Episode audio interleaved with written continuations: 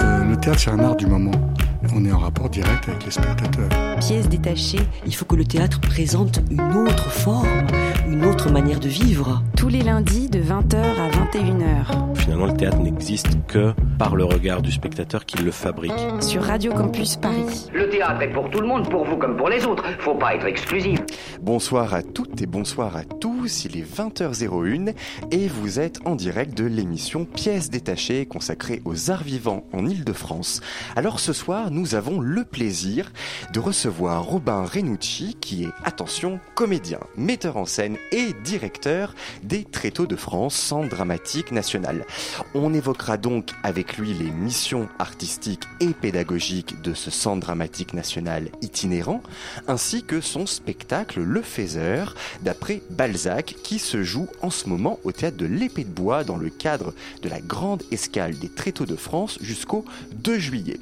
En chronique, nous parlerons des palmiers sauvages dans une mise en scène de Séverine Chavrier, d'après le roman de William Faulkner, à l'Odéon Théâtre de l'Europe, atelier Berthier jusqu'au 25 juin, de Rendez-vous Gare de l'Est, un spectacle de Guillaume Vincent présenté au Théâtre du Rond-Point jusqu'au 26 juin, et enfin de Nous, rêveurs définitifs, une création de Clément de Bailleul et Raphaël Navarro, qui se joue au Théâtre du Rond-Point également jusqu'au 3 juillet. Pièces détachées, les arts vivants à la radio.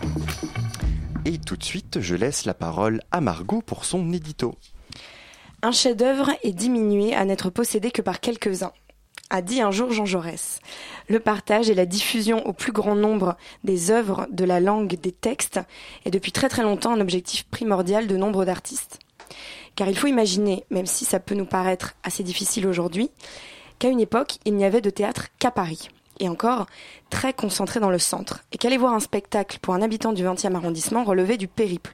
Alors vous n'imaginez pas pour les provinciaux.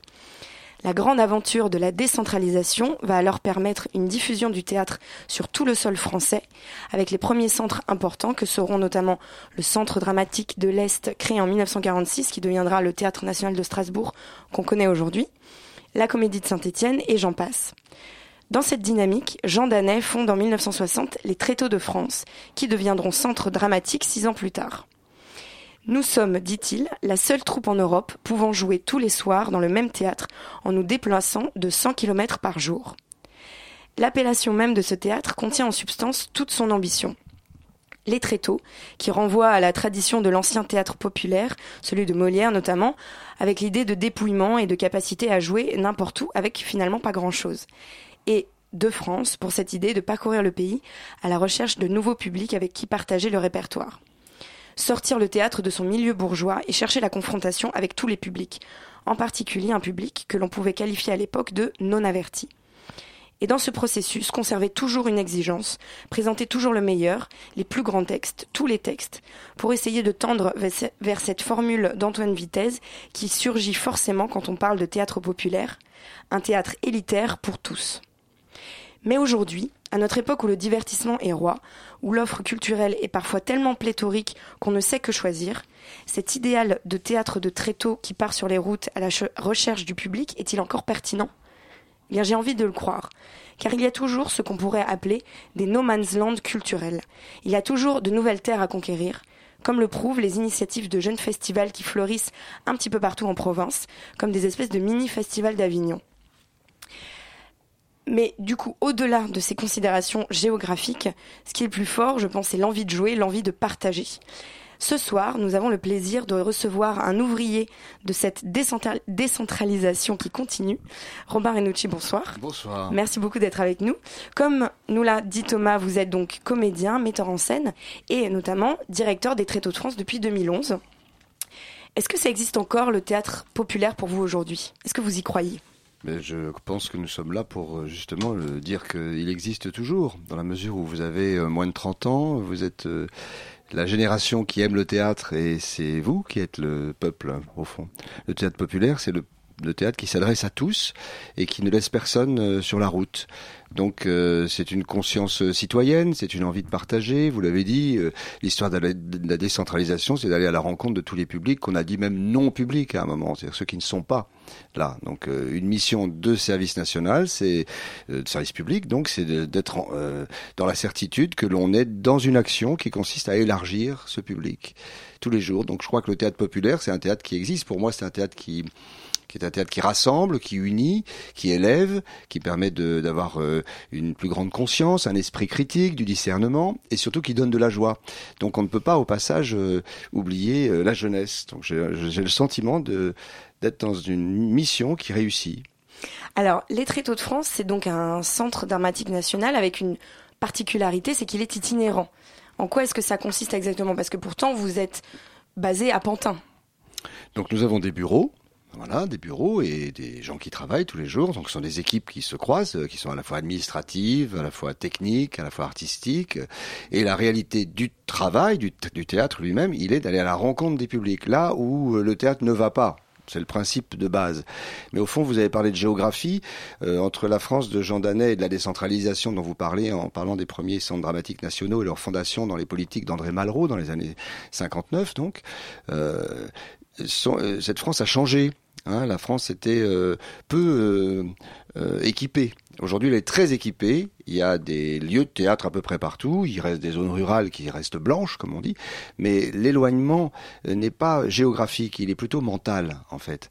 La question, c'est comment faire en sorte que les jeunes gens que vous êtes, qui sont privilégiés, les adultes euh, que vous êtes en train de devenir et qui ont déjà toute cette conscience, euh, font que vous faites partie d'une certaine jeunesse. Il y en a une autre qui, qui n'est pas là. Voilà, donc c'est celle-là qui m'intéresse. C'est comment faire pour aller à sa rencontre et avec des outils qui permettent de la d'élargir encore une fois ce, ce public. Et donc justement, il y a une réelle euh, dans le dans la dans l'idéal des tréteaux et dans sa mission, il y a une une part de euh, transmission qui est très très très importante. Comme Voilà, vous êtes en train de le dire, et euh, de faciliter l'accès du public à la création dramatique dans des lieux qui n'en ont pas forcément l'opportunité. Euh, donc ça passe par les spectacles évidemment, mais ça passe aussi par des ateliers de pratique théâtrale. C'est juste que vous ayez dit l'accès à la création dramatique, parce que certains disent l'accès à la culture. Voyez, donc c'est déjà quelque chose qui nous éloigne quand on dit qu'il faudrait accéder à la culture. C'est quelque chose qui dirait qu'il y aurait certains qui auraient une conscience de la culture et d'autres qu'il faudrait faire accéder à cette culture. Au fond, si on part du principe que chacun a une culture, y compris une culture de pas euh, savoir, une culture de pas, euh, euh, de même si je vais plus loin, de, une culture de savoir souffrir ou d'être mal, c'est déjà quelque chose de très important en soi, qui se cultive. Et en revanche, euh, permettre d'avoir un accès à la création, ça c'est autre chose. C'est-à-dire que chacun puisse prendre vraiment la parole, chacun puisse se rendre compte, surtout quand on a entre 20 et 30 ans, que des outils euh, de la parole et les outils des arts, de l'expression de soi, sont des outils de révolution. Ce sont des outils qui changent le monde, ce sont des outils qui transforment la réalité, parce que soi-même on se met en mouvement. Mais très souvent certains se disent c'est pas pour moi, euh, ça n'est pas ma place, ça ne me parle pas. Et la responsabilité des artistes, et dans ce cas-là, c'est de pouvoir parler à tous, notamment à la jeunesse. Une jeunesse qui dit ça me parle pas, c'est tout à fait normal. Si les artistes ne parlent pas à la jeunesse, parler c'est une conversation. Ne pas être œuvré, hein, ne pas être euh, touché par quelque chose, c'est parce que parfois la- la- l'artiste n'a pas la possibilité de le faire, ou n'y arrive pas tout simplement, croit le faire, ou ne le fait pas. Donc il faudrait que chacun puisse être œuvré, voilà, être parlé, et notamment ceux qui sont cette euh, jeunesse qui constitue 60% du territoire national, qui est loin des métropoles, loin des lieux euh, centralisés dont vous parliez tout à l'heure. Mais en fait, c'est partir du coup des outils, euh, enfin par- partir de, de ce qu'ils sont et euh, en, leur trouver des outils pour qu'ils s'expriment euh, à leur manière, On ça va plus loin si l'on disait que chacun a les outils, c'est-à-dire qu'il a son savoir souffrir, son savoir ne pas savoir, qu'il n'y arrive pas, et que nous soyons nous des rémouleurs, c'est-à-dire que nous sommes là pour aiguiser les outils des autres. Et c'est pas tout à fait pareil. Qu'est-ce qui nous arrogerait le droit de dire que nous allons apporter des outils aux gens? Si nous partions du fait que les gens, chacun là où il est, là où elle est, est elle-même une sorte de, de- a une capacité formidable et qu'elle ne le sait pas toujours. Ne pas savoir que l'on sait, c'est déjà le début très très fort. Vous savez, hein, il y a ceux qui savent euh, qu'ils savent et qu'il faut parfois euh, suivre, et puis il y a parfois ceux qui euh, ne, euh, ne savent pas qu'ils savent qu'il faut euh, élever, qu'il faut euh, travailler. Voilà. Donc ceux qui ne savent pas qu'ils savent, ils m'intéressent beaucoup. Ce sont ceux qui sont là et à qui on apporte les, la capacité d'aiguiser les outils. Donc comment ça se fait très concrètement pour, être pas, pour ne pas être dans la théorie? Quand on est sur un territoire, faire des ateliers de pratique, des ateliers de lecture, euh, se confronter à une œuvre, c'est apporter une œuvre, voilà, comme le faiseur par exemple en ce moment, eh bien l'apporter dans toute la France, euh, avec un luxe, un certain luxe de théâtre qui fait que tout d'un coup on est émerveillé par un spectacle, rendre un spectacle qui voir un spectacle qui vous émerveille. Ensuite faire un atelier de lecture à voix haute, euh, où timidement on se projette dans un petit moment de théâtre, on fait une improvisation, on dit quelques lignes. Mais là, moi, je connais pas un jeune homme, une jeune fille de France qui n'a pas envie à un moment de se dire tiens, ça y est, il y a quelque chose qui s'est passé en moi. J'ai eu la possibilité de le faire. Voyez Donc ça, c'est très important. Alors vous êtes euh, arrivé au- à la direction des, Tréteaux de France en 2011 et comme vous l'avez dit euh, très justement tout à l'heure, en effet, la, le- le- le- la France d'aujourd'hui n'est plus la même que celle que quand les Tréteaux ont été fondés. Donc vous, quelles ont été donc forcément les missions des Tréteaux ont évolué. Vous, quelles ont été euh, vos premières missions ou en tout cas vos priorités quand vous êtes arrivé à la tête de ce centre dramatique? Faire un théâtre d'aujourd'hui, un théâtre qui parle à chacun, sans complaisance. C'est-à-dire que c'est pas parce qu'on va parler comme tout le monde, comme dans la vie, par exemple, ou qu'on va montrer des situations qui ressemblent à la rue, qu'au fond, on va intéresser les gens. Je m'en suis rendu compte. C'est pas vrai. Euh, le besoin d'imaginaire, le besoin de beauté, le besoin d'étrangeté, le besoin de langage même, euh, des mots qui donnent à voir, des situations qui donnent à voir, qui font faire un petit pas de côté, qui font que on a une, une- on prend une distance par rapport à une œuvre théâtrale, il- ça provoque un émerveillement, ça provoque un choc en fait. On éprouve quelque chose, on est surpris. Dans le spectacle Faiseur que je viens de faire, les, spect- les- les costumes sont pratiquement des costumes de, de Tim Burton, si vous voulez. C'est un univers de Tim Burton.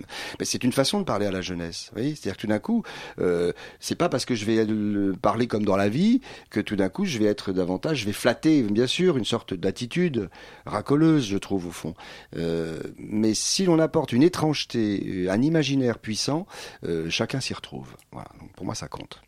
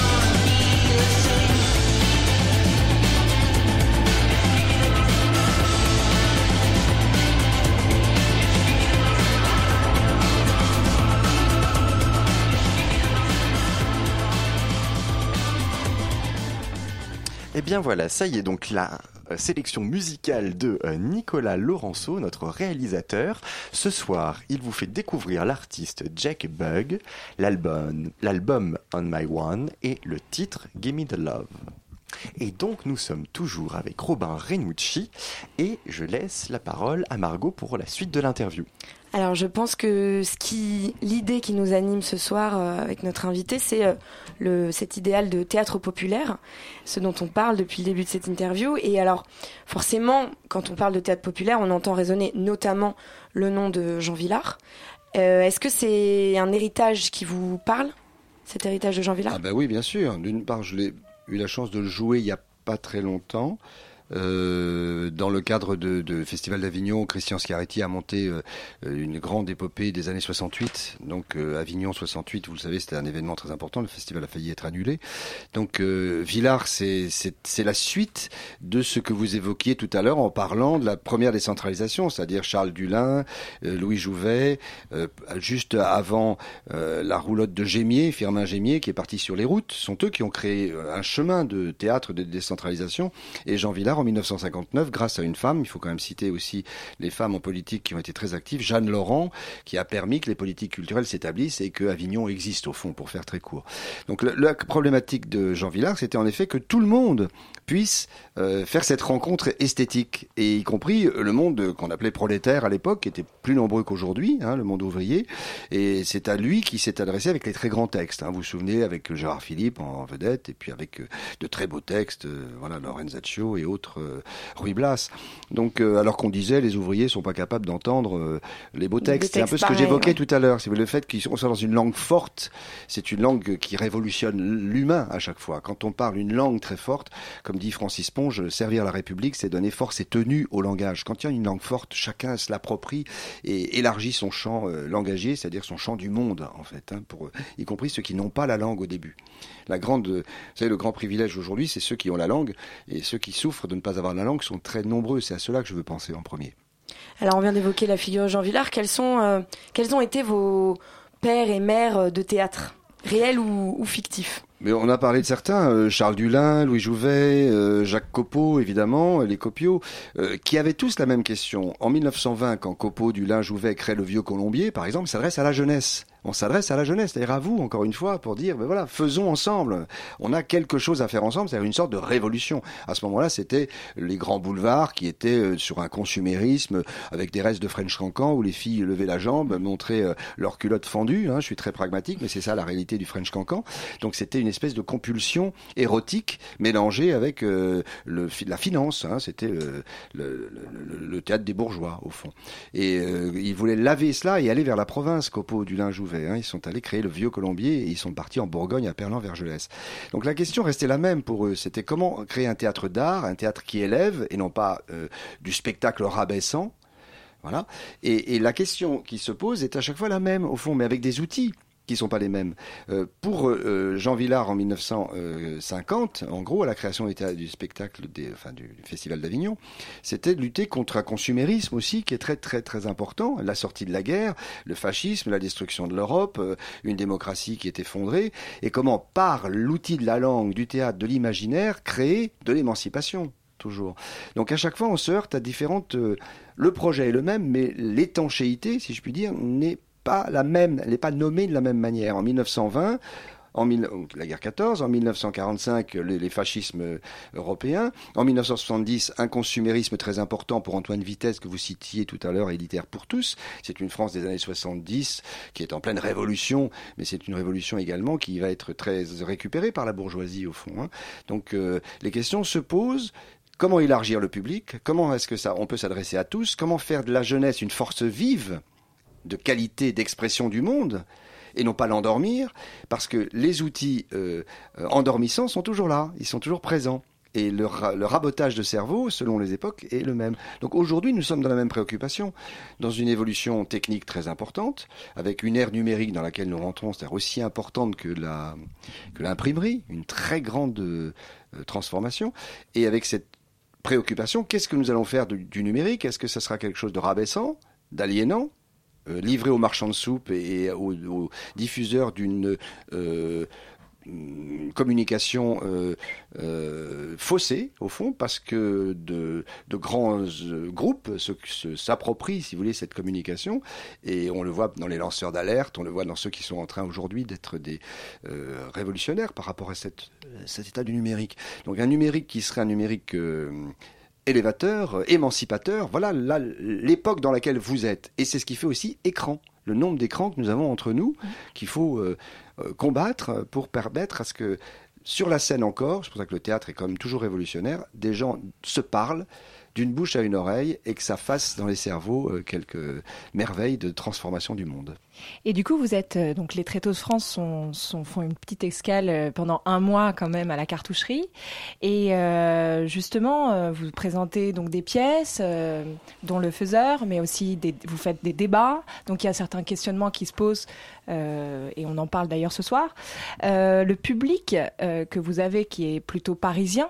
Dans, dans la cartoucherie. Pour ce mois-ci, oui, c'est tout à Oui, fait pour ça. ce mois-ci. Enfin, Oui, c'est pour ça Mmh, que, mmh. du coup, euh, votre approche euh, change-t-elle par rapport aux, autres endroits euh, Parce que le, le, le- le parisien, le public parisien est quand même un. Tout à fait. Voilà. Donc depuis cinq ans, nous parcourons les routes. Depuis cinq ans, nous nous adressons à des publics qui vont moins au théâtre, qui sont éloignés, on l'a dit, pas forcément par la géographie, mais aussi par la- le mental. Ils regardent beaucoup la télévision. Ils, ils sont parfois dans des situations euh, de non-vote euh, politique, par exemple. On, on- on- on va dans beaucoup de régions où il y a beaucoup une, une sorte d'invisibilité même de certaines personnes qui se rendent invisibles, n'ont plus la possibilité de s'exprimer tant que ça. Donc euh, ils saisissent l'occasion que nous apportons euh, en tant que rémouleurs pour venir euh, ex- exercer leur expression.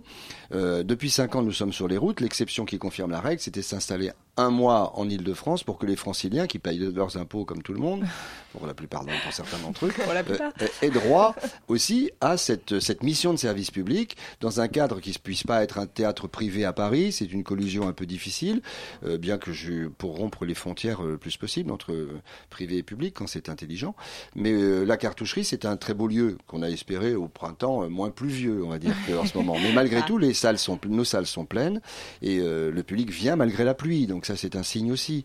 hein. et vous êtes venu vous-même voir un spectacle euh, jeudi dernier. Donc euh, voilà, c'est une façon de s'adresser au public euh, francilien et de lui permettre aussi de comprendre ce que nous faisons, c'est-à-dire à la fois permettre aux spectateurs d'éprouver une œuvre, de pratiquer, d'avoir des ateliers de pratique Oui. théâtrale et du débat. Il y a trois endroits, vous voyez, éprouver l'œuvre, la pratique et ensuite réfléchir, se, se poser des questions sur le sens des spectacles. Le faiseur parle du travail, de la, de la euh, spéculation, bien entendu, ça parle de notre monde. Voilà. Et en plus, avec un, et du coup, avec un sujet très euh, actuel comme celui-ci, très brûlant, dans une, euh, dans des circonstances politiques un petit peu euh, et sociales plutôt agitées en ce moment. Tout à fait. Pour vous, la loi travail est au cœur de la pensée euh, du Et spectateur. pour vous, c'est important justement d'apporter le débat sur le plateau? Alors hier même, donc il y avait un bon, un très bon débat avec Christophe Dejour, par exemple, qui est un sociologue du travail, avec euh, des auteurs, des metteurs en scène qui se posent cette question de représenter le travail sur scène, ce qui pourrait sembler rébarbatif quand on écoute, voilà, représenter le travail sur scène.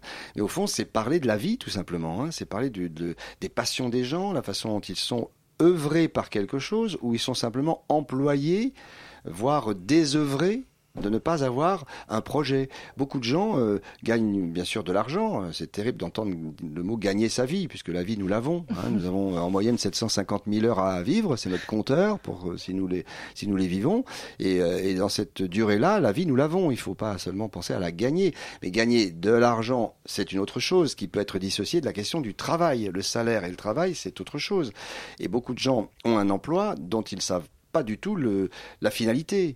Ils sont employés dans quelque chose, ils gagnent bien sûr de l'argent. Et ils peuvent subsister, voire exister un peu suffisamment. Mais beaucoup sont inemployés également. Donc cette question du désœuvrement se pose dans la pièce Le Faiseur quand on voit que des gens se goinfrent tout simplement par la spéculation financière. L'histoire du faiseur, c'est un spéculateur. Et alors, euh, vous parliez tout à l'heure de euh, la comparaison avec le rémouleur, qui est une image que je trouve assez euh, jolie pour parler de, de la troupe des tréteaux. Le rémouleur, c'est celui donc, qui aiguise euh, les couteaux. Et donc pour vous, le, le- le- les comédiens, vos comédiens de la troupe des tréteaux sont, sont euh, des, celui, ceux qui aiguisent les consciences en quelque sorte. et on voit sur, quand on lit des choses sur la troupe, que les comédiens des tréteaux sont appelés comédiens formateurs. En une seule, enfin voilà, avec un petit trait d'union, une une seule expression. parce que la pédagogie fait partie intégrante de leur métier à partir du moment où ils intègrent euh, la troupe? Oui, c'est important pour moi que ces artistes-là soient des artistes euh, qui soient des œuvriers, comme le dit Bernard Lubat. Euh, un œuvrier, c'est quelqu'un qui est conscient de l'œuvre qu'il produit et, de, la faculté que l'œuvre a d'ouvrir, a d'ouvrir des chemins chez les autres.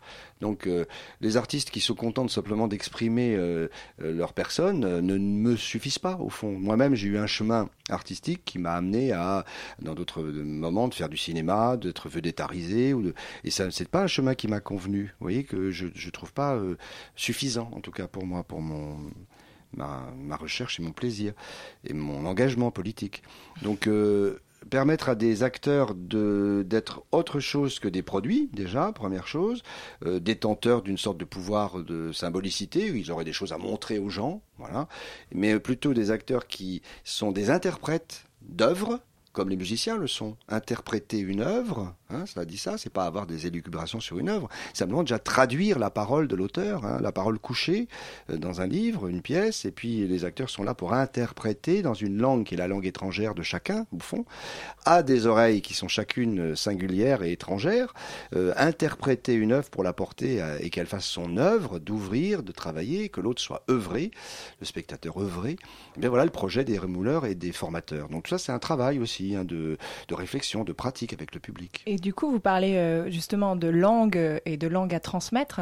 Vous, vous- vous- il y a Balzac, Molière, tous ces grands auteurs. Ionesco. Voilà, on a, on a un véritable et des amour auteurs de la langue. contemporains, Alexandra Et Badea, beaucoup Juste- de gens. Voilà, justement, on, on sent, on sent euh, une volonté de, de vraiment se battre euh, pour euh, pour le répertoire, pour euh, Mmh. maintenir que ce soit contemporain ou même euh, avant. Qu'est-ce que, dans quelle mesure vous vous vous transmettez ce, cette chose, comme vous dites? Moi, j'ai plutôt, j'ai vu du coup Balzac. vous parliez justement tout à l'heure de vul- vulgariser la langue. Mmh. Euh, votre volonté n'est pas du tout celle-là, justement, aller de Ben non, comme je l'ai dit, je, souhaite que la langue soit belle, voilà, qu'elle soit belle, mais ce qui ne veut pas dire être enjolivée, euh, hein, c'est pas ça dont on parle. C'est simplement une langue qui parle aux gens. Voilà, qui crée euh, de la syntaxe, c'est-à-dire des images euh, concrètes. Les gens voient les choses, des mots qui donnent à voir et qu'on ne sorte pas d'un spectacle en disant ça me parle pas. Voilà, c'est la- c'est la seule question de la langue, hein, c'est faire une langue qui parle aux gens. Et si possible, que les mots, en effet, transportent l'imaginaire. C'est-à-dire quand on a peu de choses, et j'encourage tous les jeunes gens qui peuvent faire du théâtre avec rien, au fond, le tréteau, le plateau, c'est un, un- endroit où l'on peut s'élever, un plateau, et où on profère tout simplement des mots, eh bien, euh, créer l'imaginaire chez l'autre. Voilà, il y a ce rapport symbolique qui se met en place là où l'autre est, euh, travaillé par les mots, par le texte, euh, autant que par celui qui fait. Alors que très souvent, les metteurs en scène ou les acteurs euh, inventent des imaginaires personnels sur des textes qu'ils malmènent, au fond, ils les malmènent en disant, bah euh, voilà, bon, euh, c'est ça cette pièce, mais moi je le vois comme ça, au gros. Euh, bah, au fond, on peut se, se perdre là, et le spectateur, je crois, très souvent est perdu aussi. Donc Molière, Balzac, Hugo, mais aussi, vous venez de le dire, des Mais auteurs Simon Granja. Alexandra Donc, Badea, c'est des un gens qui ont pont- 20 ans ou Un 25 pont ans. permanent Bien entre sûr. vous voulez à la fois se battre pour le répertoire et euh, mettre en lumière de jeunes euh, auteurs contemporains. Mais bien entendu. Enfin, moi, j'ai- quatre enfants de votre âge, et ma pré- préoccupation, c'est vous, en fait. C'est pas être, euh, voilà, je veux pas vous sembler auprès de vous, voilà, ni paternel, ni. mais je suis très attentif à ce que vous allez faire du monde. Vous vivez à un endroit du monde qui est enthousiasmant parce qu'il peut être totalement euh, aliénant, davantage encore par les outils techniques dont on parlait tout à l'heure, ou totalement dans une émancipation et une révolution. Et je pense que vous pouvez faire la révolution. Donc j'ai envie de vous entraîner à faire une révolution. Je crois, je crois, bien sûr, c'est cela mon projet. Et justement, vous êtes euh, donc un centre dramatique national, donc vous recevez des subventions de l'État.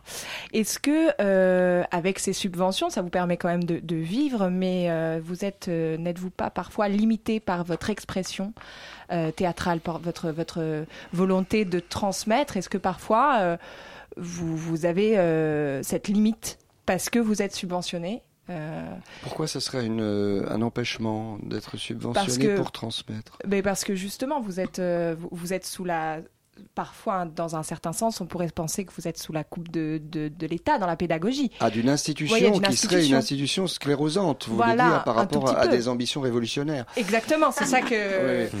Voilà. Non, non, non, non. Moi, je suis euh, donc en effet, vous avez raison de le dire. C'est l'État, le ministère de la Culture, donc qui euh, euh, transmet au Tréteau de France, donc dont je suis le principal gérant. Hein, voilà, je suis gérant d'une société en fait que l'État coopte pour assumer une mission de service public pour- sur la base d'un million huit cent cinquante mille euros en fait. Et euh, j'essaie d'utiliser cet argent à des fins d'émancipation pour les concitoyens, m'adresser à la jeunesse le plus possible, créer euh, cette transformation du monde auquel je crois. Et, euh, l'État ne- n'intervient pas dans mes choix artistiques. hein. On m'a choisi artistiquement sur la façon, ma façon de procéder. J'avais depuis quelques années, au moment où j'étais nommé en 2011, inventé une aventure dans la seule région de France qui n'a pas d'équipement théâtral, où la décentralisation n'a pas été, c'est la Corse, dont je suis originaire en partie. C'est la seule région de France avec la Picardie euh, qui n'a pas d'équipement national et la Picardie a de très beaux euh, théâtres euh, et des actions théâtrales importantes. Mais il n'y a pas ni centre dramatique ni scène nationale en Picardie, pas plus qu'en Corse. Et j'ai inventé depuis quelques années une aventure où les jeunes gens peuvent se retrouver, ceux du monde entier, qui viennent dans la montagne corse pendant des temps suffisamment longs pour faire du théâtre ensemble et créer sur place des œuvres, en étant à la fois amateurs, professionnels, d'âges différents, des initiés avec des néophytes et des gens qui parlent des langues différentes, mais dont le projet est un théâtre d'art et un théâtre d'é- d'émancipation et de joie. Voilà. Alors on va se pencher un petit peu plus Ça sur. s'appelle euh, l'ARIA. Vous pouvez trouver ça sur le, sûr, sur le net, l'ARIA. puisque vous êtes bien en- accueillis si vous le souhaitez, les uns et les autres qui nous écoutez. évidemment. Euh, on va se pencher un petit peu plus sur votre euh, spectacle qui était donc présenté cette semaine dans le cadre de l'escale des Tréteaux de France à l'épée de bois, Le Faiseur de Balzac. Est-ce que tu nous ferais pas un petit euh, résumé, Laura, pour Alors, nos un- auditeurs? Un, un petit résumé rapide. Euh, donc, on suit les périples de Mercadet, un escroc ruiné, le faiseur, qui joue de multiples tours pour arriver à ne pas payer ses dettes auprès de ses créanciers qui s'impatientent, tout en obtenant de encore plus de crédit. Il s'efforce aussi de marier sa fille, passablement laide, dans l'espoir de faire une bonne affaire et de récupérer aussi un petit peu d'argent. Mais l'entreprise s'avère plus complexe que prévu, puisqu'il n'y a pas qu'un escroc dans toute cette histoire. Bref, c'est une histoire et une pièce que, que l'on peut voir au tréteau. C'est sur les dérives euh, de la spéculation, du capitalisme, et euh, donc qui tourne en dérision les usuriers, les spéculateurs, les créanciers. Donc aujourd'hui, on voit tout ce qui se passe, on voit euh, donc la volonté de révolution. Pourquoi monter cette pièce aujourd'hui? Voilà. Voilà, je procède par cycle. Le cycle précédent était l'emprise, euh, l'emprise des cerveaux. C'est pourquoi il y a encore dans le programme de la cartoucherie de cette grande escale pendant ce mois, euh, l'école des femmes, qui raconte comment un homme réduit le cerveau d'une jeune fille, hein, euh, dans un sexisme terrible, dans une façon de lui dire de ne pas euh, euh, être jolie, d'être la plus ignorante possible pour la soumettre davantage, hein, puisqu'il veut se marier avec elle et la rendre bête. C'est son projet, un projet idiot et monstrueux mais qui nous parle d'aujourd'hui aussi, où le dogme et où la, la religion euh, est un lieu de- de- de- d'obscurantisme et de maintien de la, de la jeunesse, particulièrement encore une fois, et notamment des jeunes filles, dans la, dans la soumission par les hommes. Donc c'était le thème de l'emprise, de même que la leçon d'Ionesco, que vous pouvez venir voir, parce qu'elle est montée par Christian Scaretti, qui est assez édifiant comme un projet qui parle à la jeunesse, justement. Donc euh, le deuxième thème que j'ai voulu établir après plusieurs années était le- le- la question de la valeur de la production, la valeur du travail, la valeur de la richesse. Qu'est-ce qui est le lien entre la dette personnelle, la dette collective, la dette individuelle, etc. Donc très vite, on a un moment crucial dans une, euh, une ère euh, du 19e siècle importante, 1840, c'est la bourse. Les bourgeois ne savent plus travailler, ils ne savent plus rien faire. On est passé de la valeur or à la volatilité de l'argent, du billet, et on crée la bourse. Et l'argent fait de l'argent. Et comme nous sommes aujourd'hui dans une fin de cycle je l'espère en tout cas pour quelques décennies, euh, pas plus, euh, j'imagine, c'est pour ça que je vous parle de révolution, euh, de ce capitalisme financier, parce que le capitalisme peut être beau quand c'est un capitalisme d'investissement, si vous voulez. Capitaliser pour investir et pour que le savoir, pour que l'éducation, pour que la transmission soit plus forte, c'est important. Mais capitaliser pour rendre les profits individuels de chacun supérieurs à des projets collectifs, là on arrive dans cette catastrophe grecque là dans, dans laquelle nous sommes aujourd'hui, une catastrophe qui, qui, s'est- qui, nous effondre. Et il y a eu Madoff au milieu qui nous a montré que toutes ces pyramides financières étaient absurdes, mais ça continue aujourd'hui, vous le savez bien. Donc euh, parler de Balzac en 1840, c'est parler d'aujourd'hui, encore une fois, du capitalisme financier et de cette spéculation incroyable qui fait que le monde est séparé entre ceux qui euh, produisent et gagnent beaucoup, beaucoup d'argent et font de l'argent avec de l'argent, et puis ceux qui n'ont pas de travail, qui sont désœuvrés totalement. Donc une pièce vraiment d'actualité. hein, Qui euh, parle d'aujourd'hui, oui. Exactement. Des gens sont étonnés que Balzac écrive cela. À chaque fois, on me dit, mais est-ce que c'est Ouais, Balzac très- qui a C'est écrit très le très texte surprenant à quel point ça résonne avec euh, Donc vous voyez, ce qu'on vit aujourd'hui. Mon travail dont on parlait tout à l'heure, c'est mon travail d'interprétation, simplement de traduire les mots de Balzac pour que chacun les entende comme Balzac nous les a livrés. Et ça fait son œuvre aujourd'hui chez le public. Eh bien, écoutez, allez tous écouter les mots de Balzac. Très. C'est donc euh, Le Faiseur, dans une mise en scène de euh, Robin Renucci, présenté au théâtre de l'Épée de Bois dans le cadre de la Grande Escale des Tréteaux de France jusqu'au 2 juillet. Alors, la Grande Escale des Tréteaux de France, comme vous l'avez rappelé, ce sont deux spectacles, le vôtre donc, Le Faiseur, et également La Leçon de Ionesco dans une mise en scène de Christian Scaretti du 22 juin jusqu'au 2 juillet et qu'on vous chroniquera la semaine prochaine. Et également, dans le cadre de cette grande escale, à ne pas manquer des ateliers de pratique théâtrale tous les samedis et des débats le dimanche. Toutes les infos sur le site internet des Tréteaux de France ou bien sur celui du théâtre de l'Épée de Bois.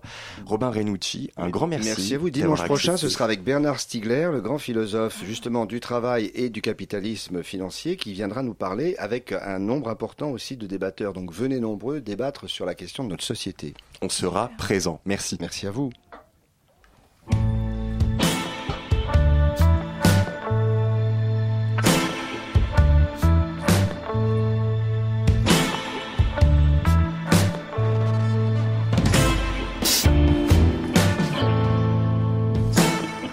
Crying for the one who doesn't love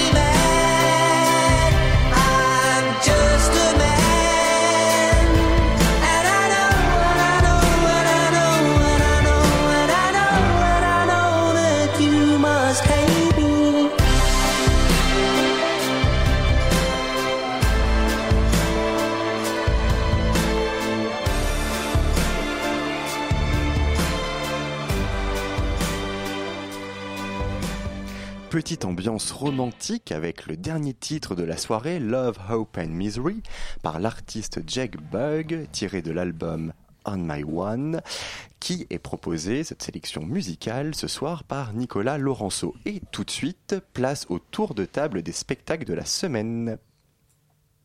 Il s'agit d'une, il s'agit d'une, histoire, euh, c'est- c'est-à-dire qu'en fait, il s'agit plus d'un, d'un concept d'histoire.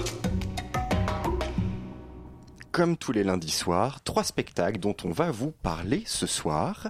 On va commencer par Nous rêveurs. Non, pardon, pardon, on terminera par celui-là. Par Nous rêveurs définitifs, à une création de Clément de Bayeul et Raphaël Navarro qui se joue au théâtre du Rond-Point jusqu'au 3 juillet.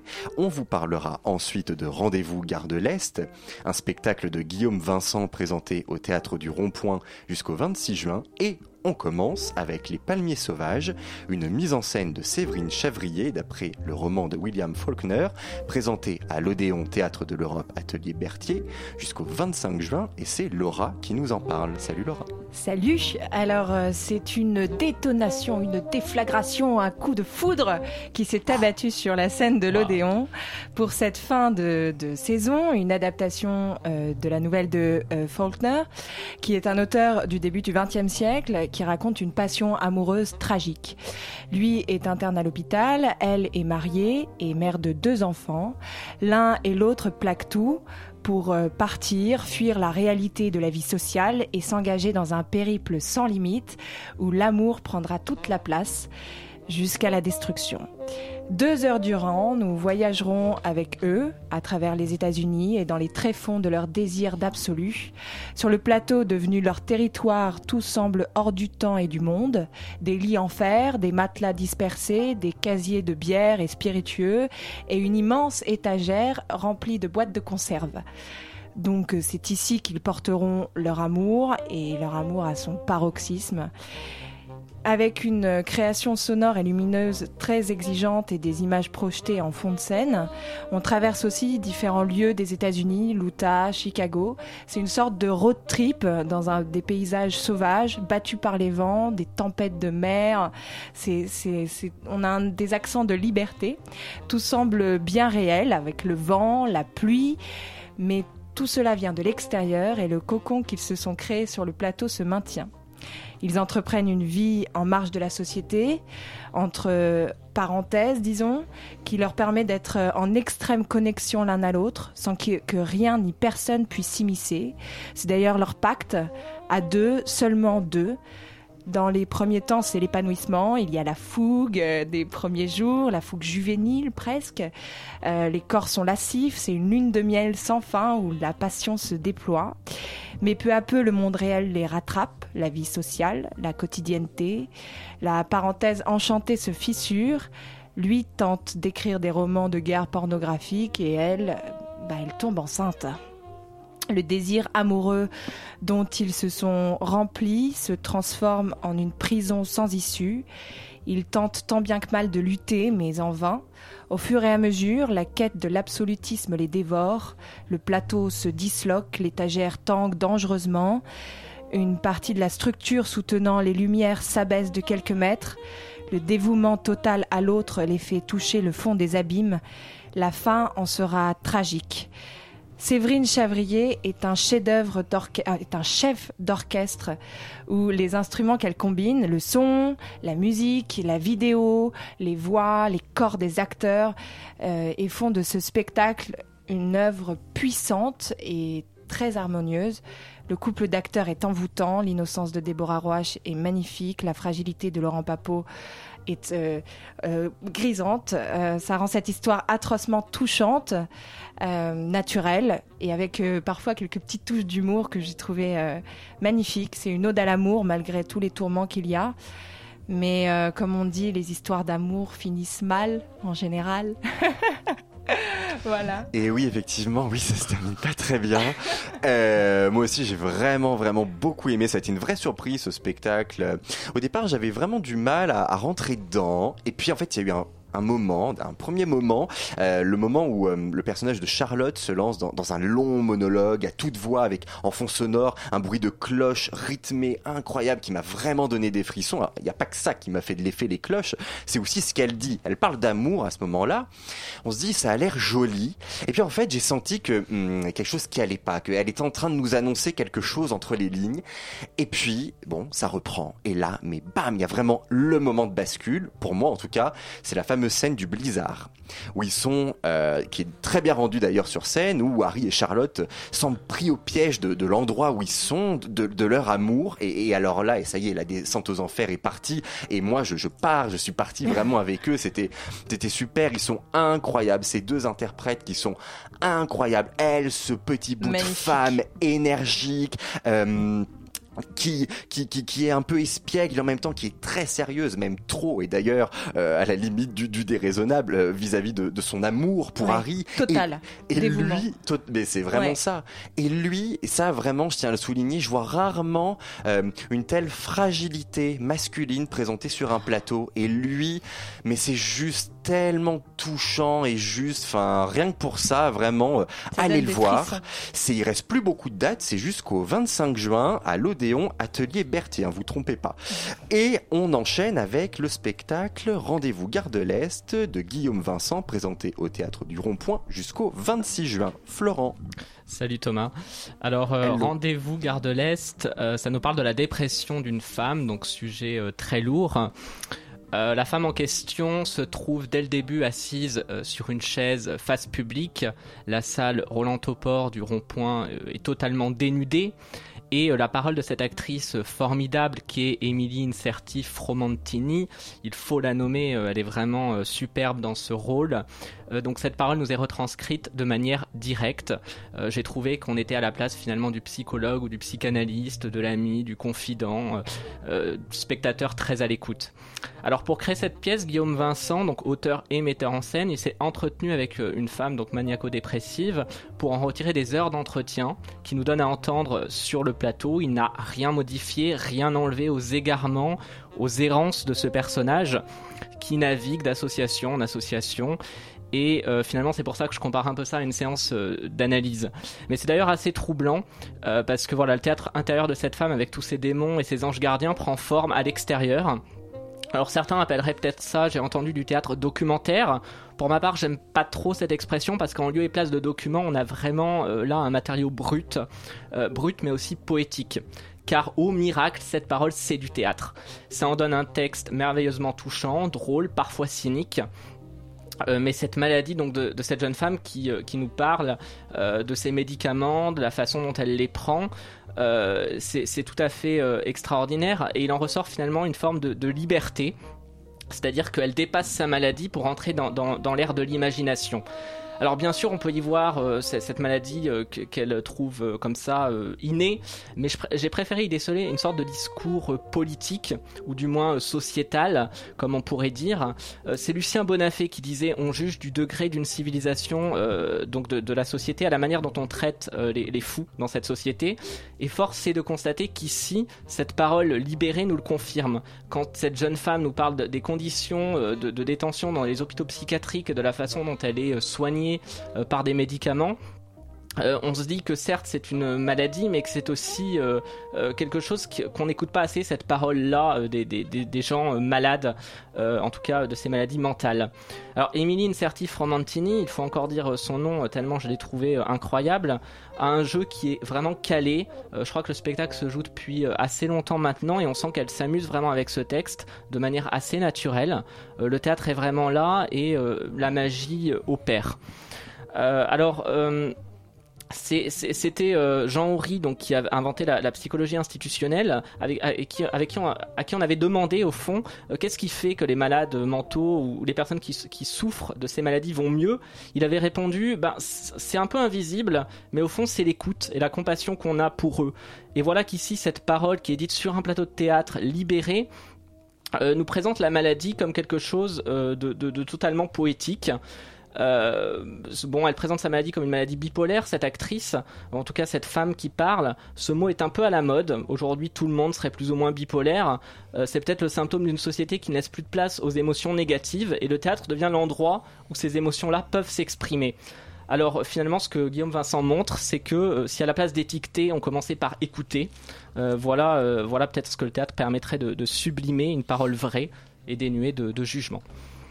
Ouais, je suis complètement d'accord avec toi. Comme tu l'as dit, euh, on a un peu l'impression là ces derniers temps que la bipolarité c'est euh, un peu le mal du siècle. Mm. Mais euh, et on en, on en entend beaucoup parler, mais c'est souvent de la bouche de, des autres et non pas des malades.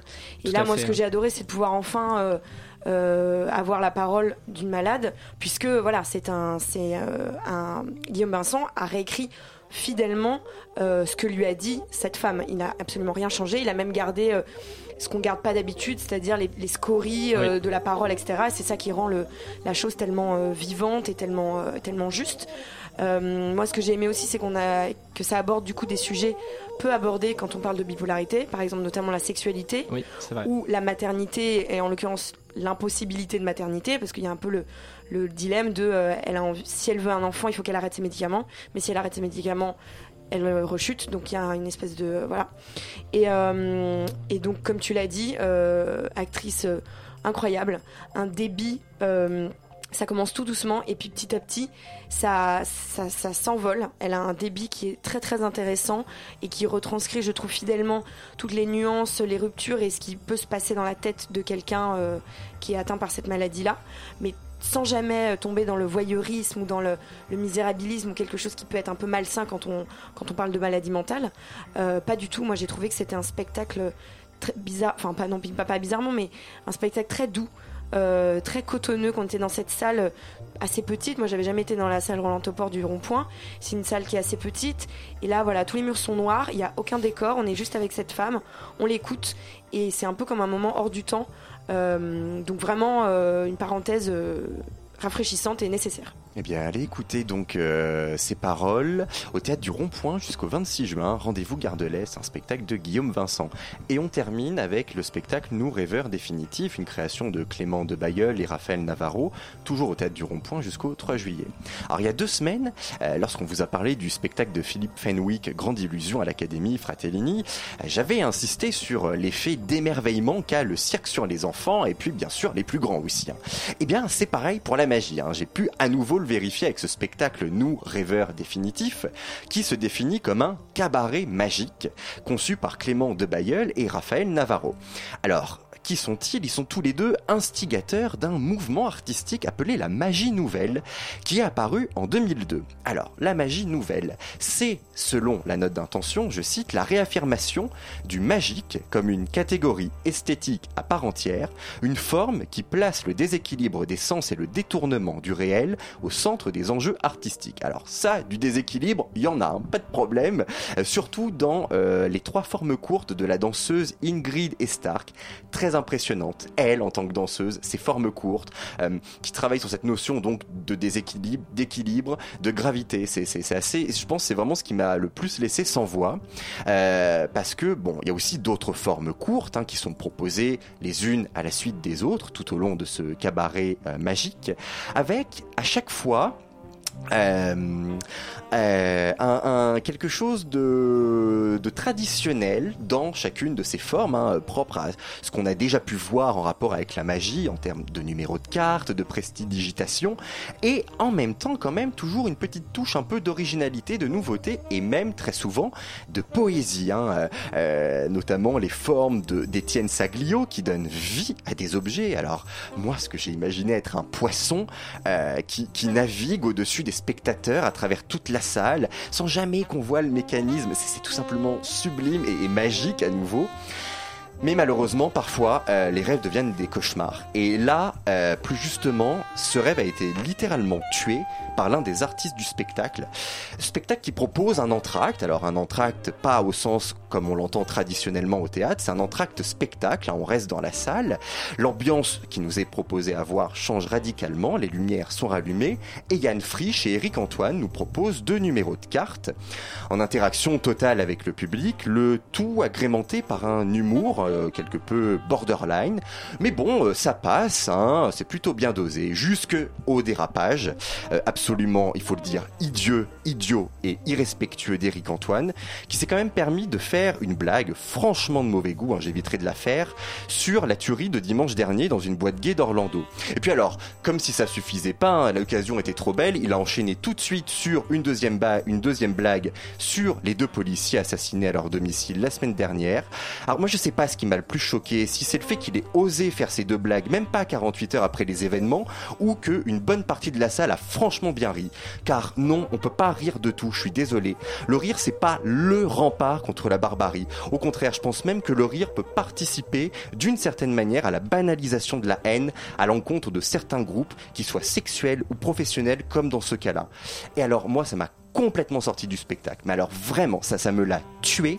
Et vraiment, je doute qu'il se soit permis de faire une blague de ce genre 48 heures après les attentats du 13 novembre. Ou alors il est encore plus idiot que je pense et que la salle aurait ri en temps. À bon entendeur. Je sais pas ce que t'en as pensé, toi. Oui, euh, bah, Thomas, euh, tu as raison sur ce, sur ce bémol. C'est vrai qu'on ne peut pas euh, rire de tout. C'est vrai que c'était une blague encore trop proche des événements, en tout cas, je, trouve. Après, pour parler du spectacle, c'est vraiment dommage qu'il y ait eu ce moment.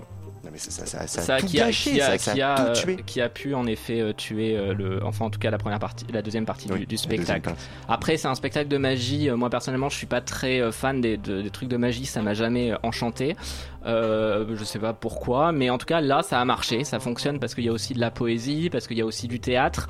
Euh, Il y a eu un moment, je crois, le mouvement du nouveau cirque, bah, ça existe encore, on en parlait la semaine dernière, Mhm. enfin de cette nouvelle forme de cirque. C'est une forme de nouvelle magie avec des, des avec des magiciens qui jouent, donc des acteurs, euh, avec des effets euh, un peu spéciaux. Enfin, des- des- il y a un moment, il y a un objet qui vole dans le public, euh, littéralement. Oui, c'est le fameux poisson. dont je voilà, une sorte de poisson volant et on sait pas du tout comment ça marche. Enfin, moi en tout cas, je suis très, ou alors je suis très naïf, mais alors je me suis dit, ouais, ça vole vraiment et tout. Non, mais il y a un moment, on y croit J'ai- vraiment. Marché à fond, voilà.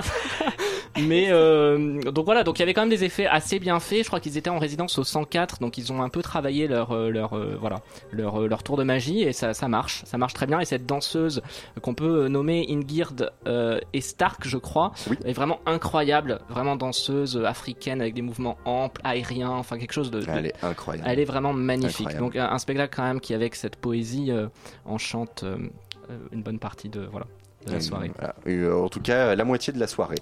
Donc, euh, c'est Nous Rêveurs Définitifs, une création de Clément Debailleul et Raphaël Navarro qui se joue au Théâtre du Rond-Point jusqu'au 3 juillet. Euh, donc, ce soir, on a eu le plaisir de recevoir Robin Renucci, comédien, metteur en scène et directeur des Tréteaux de France, centre dramatique national itinérant, pour nous parler de ce centre dramatique national itinérant, mais également de son spectacle Le Faiseur, d'après Balzac, qui se joue en ce moment au théâtre de l'Épée de Bois dans le cadre de la grande escale des Tréteaux de France jusqu'au 2 juillet. Et pour plus d'informations sur cet événement, rendez-vous sur le site des Tréteaux de France ou bien sur celui du théâtre de l'Épée de Bois. En chronique, on vous a parlé de Les Palmiers Sauvages, une mise en scène de Séverine Chavrier d'après le roman de William Faulkner à l'Odéon Théâtre de l'Europe, Atelier Berthier jusqu'au 25 juin. De Rendez-vous Gare de l'Est, un spectacle de Guillaume Vincent présenté au théâtre du Rond-Point jusqu'au 26 juin. Et enfin, de Nous Rêveurs Définitifs, une création de Clément Debailleul et Raphaël Navarro qui se joue au théâtre du Rond-Point jusqu'au 3 juillet. Cette émission a été préparée par Margot Cavalier avec la complicité de Laura Chrétien et Florent Barbera, présentée par Thomas Silla et réalisée en grande partie par Alma Schmidt et un peu par Nicolas Laurenceau. Merci à tous, à lundi.